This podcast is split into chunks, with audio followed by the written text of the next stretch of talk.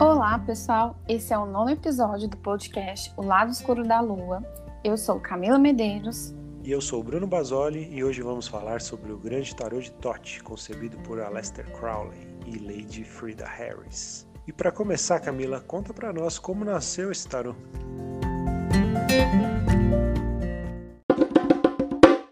Foi uma disputa, né, para nascer esse tarô.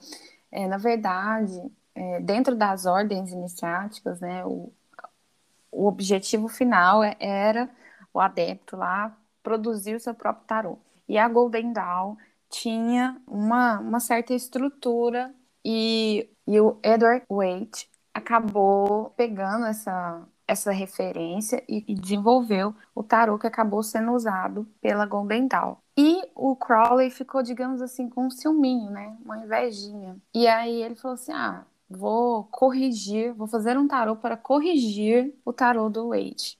E aí esse projeto que inicialmente duraria seis meses acabou levando cinco anos. A Frida era aluna do Crowley e desenhou as cartas em troca de aulas com ele sobre magia, sobre é, os conhecimentos que ele tinha adquirido. E, segundo dizem aí, foi a sugestão dela, falou assim para ele, olha, você tem tanto conhecimento, ao invés de você fazer um tarô corrigindo o tarô do Wade, por que, que você não faz um tarô é, com essas referências que você tem, né? Um tarô seu, não corrigindo dele. Eu acho que é aí que durou cinco anos essa, essa aventura aí. Mas, Bruno, conta pra gente quais são as características que estão nesse tarô, né, o tarô de Tote, que o diferem dos, dos outros tarôs. Sim, tem algumas particularidades de fato, né? É um tarô que muita gente considera assim um tarô único, né? Porque embora ele seja um tarô e obedeça à estrutura das 78 cartas, dos arcanos maiores e menores, etc e tal, ele é muito particular em alguns aspectos, né? Então, assim, as características que o distinguem, né, de, de, de outros tarôs, a gente poderia colocar a riqueza simbólica, né? Eu acho que uma forma assim geral de explicar uh, a quantidade de referências que estão contidas ali naquele tarô, né? Então essas referências elas são astrológicas, elas são voltadas para a geomancia, para cabala, então tem muita coisa ali dentro. Com relação à astrologia, por exemplo, né, ele separa ali os, os arcanos menores em, as cartas numeradas, na verdade, do 2 ao 10, em decanatos, né? E aí a gente tem ali uma atribuição astrológica de, de signo e planeta para cada uma dessas, dessas cartas aí dos arcanos menores, por exemplo. Tem toda uma, uma lógica aí que explica isso. Cada carta tem o anjo do dia, o anjo da noite, tem as figuras geomânticas, né, que são aqueles, aqueles desenhos, né, que são bem nítidos e nos arcanos menores.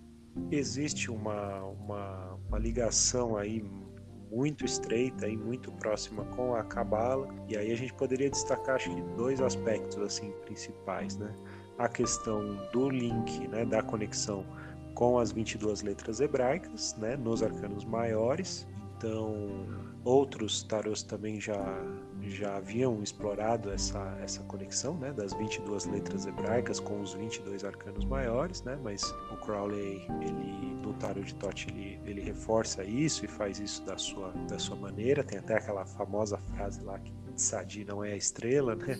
É. Onde, ele joga, onde ele joga Tsadi pro imperador, né? E e não muda a ordem da justiça, né, o que ele chama de ajustamento com a força, né, ele mantém o ajustamento como 8 e a força como 11, tem toda uma, uma explicação também sobre isso. E também a, a conexão com a árvore das vidas, né, nos, nos arcanos menores, né, se a gente for observar o conteúdo simbólico aí que ele imprimiu nas cartas, né, junto com a Frida, né, que fez um trabalho fundamental aí na concepção desse tarô. Os menores eles têm essa conexão muito próxima com a, árvore das vidas, né, é, tentando buscar ali o significado de cada uma das, das dez sefirot. É, a gente pode até colocar como, como uma, uma referência aí, uma espécie de, de dicionário aí, sei lá, para ajudar nessa, nessa interpretação, o Liber 777, que é um, é um livro que ele, que ele escreveu, basicamente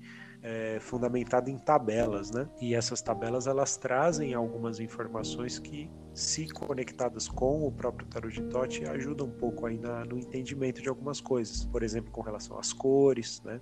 Existe também toda uma, uma camada interpretativa aí em função das cores que ele utilizou, ele junto sempre junto com a Frida, né? Em termos de, de arte para interpretação. Então, assim, essa riqueza, essa quantidade de, de elementos ali, né? Que vão além do tarot em si, é, eu acho que é o grande é o grande diferencial aí do tarot de Tote. Além disso, tem também algumas outras particularidades, como por exemplo a questão de ter mudado as figuras da corte. Então a gente diz que é um tarô matriarcal, né? A partir do momento que não existe o rei, na verdade existe como figura principal aí dos, da, da corte a rainha. O que seria o rei, na verdade, ele chama de cavaleiro.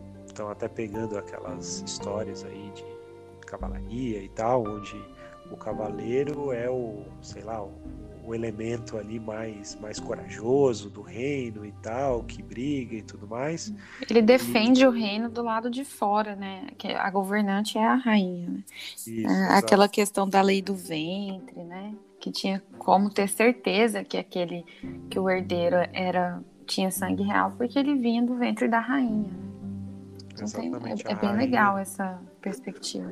A rainha tem uma figura mais importante, né? E o cavaleiro, ele é o, até também o, tem esse aspecto do garanhão, né? O cara que fecunda ali a sacerdotisa e etc e tal, né? Tem também esse, esse aspecto, mas a, comandante mesmo lá, a figura central é a rainha, aí o cavaleiro tem esse papel aí que a gente falou, e ele complementa as, as figuras seguintes com o príncipe e a princesa, fazendo como, como os filhos, né, desse, desse, desse casal principal aí. Então, dessa forma, ele, ele deixa as figuras da corte equilibradas em termos de, de gênero, né? São cavaleiro e príncipe, rainha e princesa né, diferente do tarô, digamos assim, mais clássico, né, o Marsella, por exemplo, onde a gente tem o pajem, né, que é uma figura meio definida ali, mas em geral considera-se aí uma figura masculina, além do cavaleiro e do rei, né? Então fica uma coisa um pouco desequilibrada. O tarot de Tote ele, ele traz esse equilíbrio. Bom, então assim, essa quantidade toda de referências ali, existe até uma, uma, uma figura mitológica aí que diz que todo o conhecimento está ali, contido ali naquele tarot. Então, obviamente que é um exagero, uma espécie de figura de linguagem e tal, mas também não não está completamente errado, né? O Tarot de Tote foi a última obra que ele produziu, né, na vida dele. De fato, ali ele colocou muita coisa, né, de todas as suas décadas aí de, de estudo mágico, etc e tal. Então, realmente, o Tarot de Tote, ele, ele contém muita coisa ali dentro, né? Então, acho que é uma boa síntese, né, de todo o trabalho mágico e todo o trabalho esotérico, oculto aí, desempenhado pelo, pelo Crowley durante toda a vida dele. Bom, é impossível falar do tarot de Tote sem mencionar justamente o Crowley, né, o seu criador. Então, conta aí para quem está nos ouvindo quem foi Aleister Crowley. Nossa, bem sinteticamente, né? Porque Crowley tem uma, né, uma vivência aí que a gente pode fazer episódios divididos em partes. Mas é, Crowley tem essa imagem, né, do grande mago, aquele bruxão, né, a, a besta. Mas ele, ele nasceu em 12 de outubro de 1875, por volta da meia-noite no Reino Unido. E o, o nome dele é Edward Alexander Crowley, que é o mesmo nome do pai. Crowley nasceu numa família muito rica, o pai dele era muito rico, é, uma família cristã que participava também de uma, de uma irmandade denominada Irmãos de Plymouth. Então ele foi criado ali dentro dessas, dessa, dessa irmandade para fazer parte né, dessa irmandade desde o início da sua vida é, uma vida cristã mas o pai dele faleceu em 1887. Diz que a partir daí que Crowley também começou assim a, a maiores rebeldias, né? O apelido que ele tem, né, de a besta, né, besta 666, ele recebeu da infância, na própria infância, por ser uma criança assim um pouco mais espertinha. E aí depois, né, na vida adulta, ele assumiu esse esse apelido como o arauto do novo Aeon, como como uma coisa benéfica, né, para ele, para a imagem. Crowley queria ser visto né? não importava como. Ele queria aquela, todos aqueles holofotes, todas aquelas atenções, aquelas polêmicas, né? Ele, ele fazia de tudo para que isso acontecesse. Então, a própria mãe na infância que chamava ele de, de a besta, né? E aí a história do Crowley se mistura, né, é, um pouco mais à frente na, na história da Golden Dawn, né? que ele acaba ingressando em, em 1898, aos 23 anos, ele é iniciado na Golden Dawn. E aí ele se inicia com o nome mágico de Perdurabo, do latim Eu perdurarei até o fim. Então ele tem ali uma, uma amizade com o Matters, né, que, né, que era um dos, digamos assim, dos cabeças ali da Golden Dawn. E a partir disso ele desenvolve muito rapidamente nos graus e gera uma certa, um, certo ciúme, certa briga dentro da ordem, né? Porque a ordem tem graus externos e graus internos. Enfim, é, é toda, é sempre bem conflituoso, assim. Então, todos esses conflitos, assim, que acabou, que acabaram gerando dentro da ordem, findaram no desligamento de Crowley. E aí ele ficou um período mais afastado da magia, das ordens, mas ele acabou retornando. Então, é, Crowley passou pela OTO, ele foi um dos fundadores da Astron Argento, e a própria Telemann, né? Então tem, tem grandes aventuras aí de Crowley, grandes obras que ele escreveu, e até, igual o Bruno falou ali sobre o, o 777, né, o Liber 777, ele é um, um guia, né, uma, um guia tabelado também das informações contidas no tarô. E isso é um dos aspectos interessantes do Crowley, porque ele trouxe o conhecimento e ele também explicou, né, que é uma das coisas que o Waite não fez.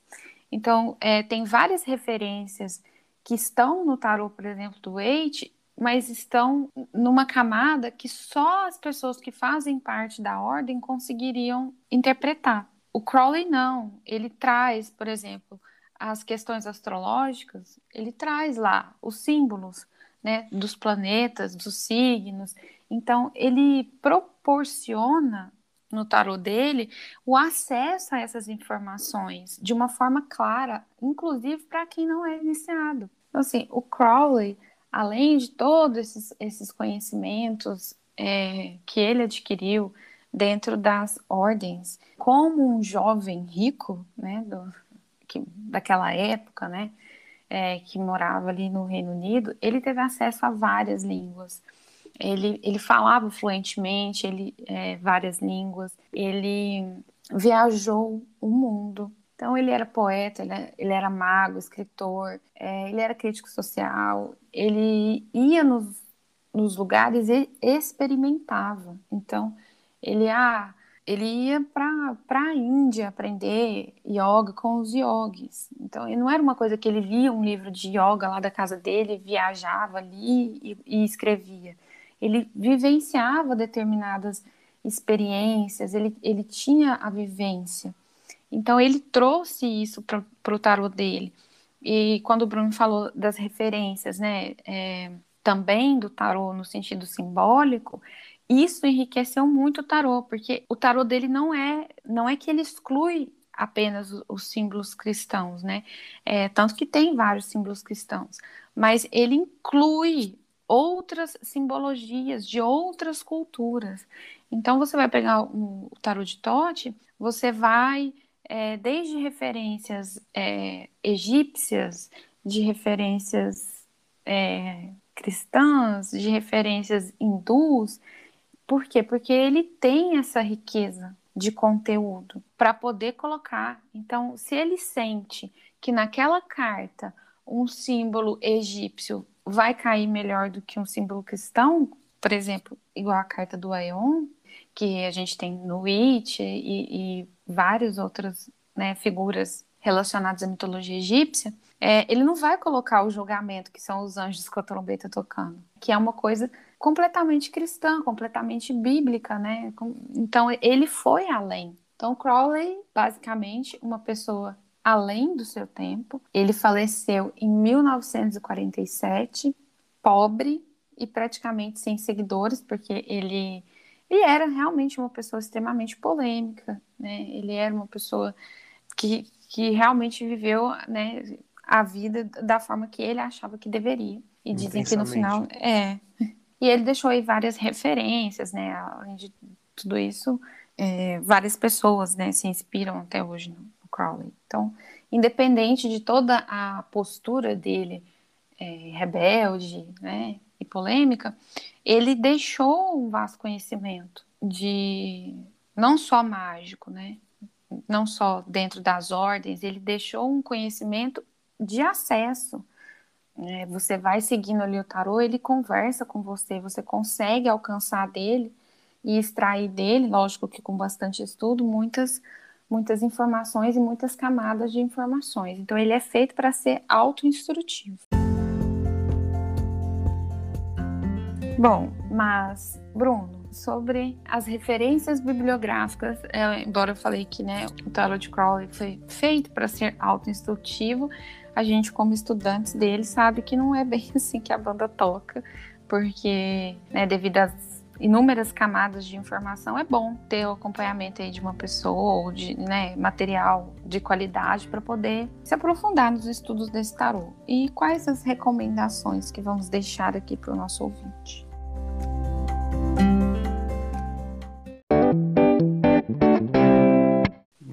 Eu gostaria de deixar assim duas referências principais, né, de dois grandes professores nossos aí, inclusive, né, nós tivemos aí dois a, a oportunidade de ter aulas aí com, com ambos. Um deles, o primeiro seria o Frater Goya, que é um cara aí bastante conhecido nesse meio esotérico, mágico e tal. Ele tem um livro chamado Templo Vivente, em dois volumes, que é uma grande síntese aí do tarot de Tote, pegando elementos do 777, do próprio livro de Tote, né, que é o livro que o próprio Crowley escreveu a respeito do tarot, e toda a bagagem de estudo aí de mais de 30 anos aí de, de estudos e práticas e aulas do Frater Goya.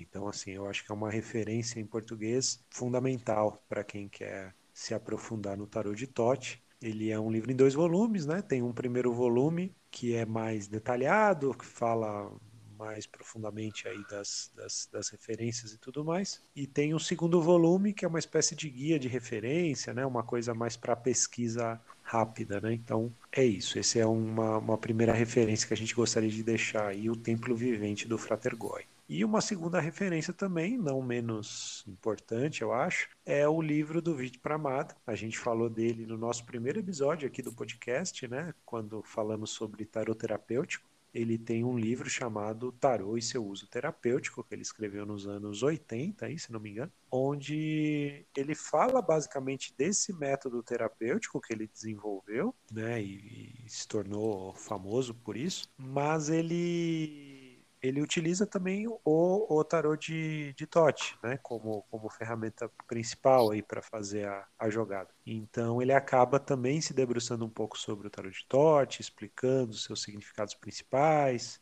comparando inclusive com outros tarôs. Então assim, é uma obra que eu gosto bastante e que também serve aí de, de referência para quem quiser se aprofundar. Camila, na prática, o que muda numa leitura de tarô quando a gente usa um tarô como o tarô de Tote? Muda muita coisa. É, o tarô de Tote, é, pela riqueza informacional, pela riqueza simbólica, por tudo de informação que tem ali, você tem muitas, muitas camadas para que você retire a informação. Então, é, em uma carta, às vezes o que, o que sobressalta na leitura é a posição astrológica. Né? Então, aquilo vem. É, é, muito interessante, assim. Aí, é, às vezes é o formato, às vezes são as cores, né? Lógico que não é sempre que, é, que você consegue é, espremer tudo, né? Mas por, nas leituras isso vai so, soltando, né? Vai, vai, vai se destacando. E isso então gera uma riqueza na leitura, porque você acaba tendo mais camadas de interpretação. Como eu tinha falado, né, o Crowley é, não deixou apenas os símbolos cristãos, né? Às vezes a gente fala, ah, tarô, tarô é uma coisa, né, que não tem nada a ver com, com a igreja, e na verdade tem tudo a ver né, com, essa questão cristã, tanto que várias, vários arcanos é, de tarô, é, acho que um dos principais deles é o julgamento, né? Tem referências cristãs. E o Crowley, com toda a bagagem que ele teve, ele trouxe outras simbologias, outras outras referências, o que facilita utilizar esse, esse baralho como de uma forma mais entre aspas, né, terapêutica, de uma forma mais direcionada para o aprimoramento, e não para os fins divinatórios, né, já que diz, disse Crowley que não poderíamos usar esse, que esse não é um tarô para jogo, né, e não somos profanos, mas é, o que, por que, que ele diz isso? Porque ele é um tarô para estudos. Ele é um tarô é, ricamente é, simbólico que leva a pessoa a um autoaprimoramento, porque ele é um tarô de estudos. Então, é, o direcionamento principal é levar para a pessoa que você atende, né, ou para que para a pessoa que está recebendo a informação do jogo que é realizado com com o tarot de Tote, formas dela se aprimorar. Então, inclusive por isso, é, esse tarot está mais conectado com os nossos tempos, né? É, aí carregando o nome de tarot da nova era ou tarot da era de aquário. Porque ele foi o primeiro que desestruturou aquela questão do, é, de, de, determinadas, de determinados arcanos é, que estavam completamente relacionados é, com a Era de Peixes, que, novamente, vamos falar, o, próprio, o julgamento é, é uma carta que, para mim, é muito simbólica disso, né? Os anjos, a trombeta. Então, para Crowley, isso, isso já foi, né? Isso já passou. Agora nós estamos em um outro movimento. Sim. E o tarô de Tote também, né? O tarô de Crowley, como você falou aí, que ele mesmo coloca, né? Que não deveria ser usado. Aí existe uma certa polêmica, né? Se é não deveria ser usado mesmo, né? Ou não, se de, não deveria ser usado exclusivamente para fins divinatórios e oraculares, né? E, enfim, na prática a gente acaba usando para fins oraculares também. Mas a questão, acho que o ponto principal é que ele serve muito para outros fins, que seriam uh, os aspectos mágicos, né, as finalidades mágicas ou ritualísticas, né, então em conjunto com o 777 e toda o arcabouço mágico aí que ele desenvolveu no decorrer da, da vida, o tarô de Tote ele serve muito bem para esse para esse para essa finalidade, na concepção de rituais e esse tipo de coisa. E além do autoconhecimento, como você está dizendo aí, a questão do, do estudo, do autoestudo, né? Então também é uma, é uma atribuição que eu acho que é muito própria aí do, do tarô de, de Tote, né?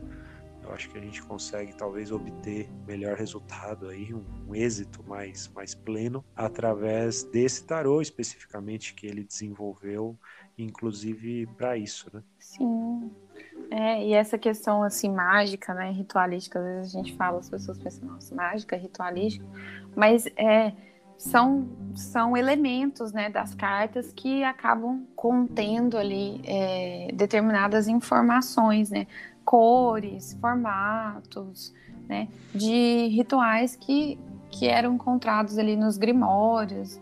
Né? Então ele trouxe também é, a magia cerimonial é, dentro das cartas. Então você não precisaria ter um livro de magia para poder fazer um, um um ritual mágico. Você tinha ali na carta, você tinha não, você tem, né? Ali na carta os elementos correspondentes e necessários para aquilo. Então, nossa, isso, isso, é muito interessante, né?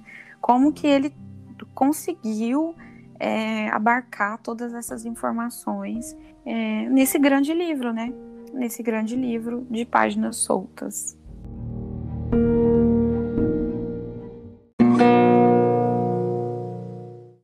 Bom, pessoal, aqui temos uma síntese aí, né, é, do Tarot de Tote. Eu espero que vocês tenham é, aproveitado ao máximo esse conteúdo. Para saber mais, busquem as referências. A gente tem uma página no Instagram, Lado Escuro da Lua. Procura a gente lá e comenta o que, que você achou sobre o episódio. Tenho certeza que vai ter um post lá, com certeza que eu vou fazer. É, e aí, você, sobre esse episódio, né, do, do Tarot de Tote, e aí você comenta lá. Tem também no Anchor uma opção de você fazer um comentário é, por áudio. Então, comenta para a gente saber se vocês estão gostando, o que, que vocês gostariam de saber mais, para a gente poder ir desenvolvendo os episódios de acordo com o que vocês querem saber, tá bom? Então, um grande beijo e até o próximo episódio. É isso aí, pessoal. Obrigado. Continuem nos acompanhando aí nesse podcast O Lado Escuro da Lua. Ouçam os demais aí que já estão disponíveis lá nas melhores plataformas aí de podcast e até a próxima.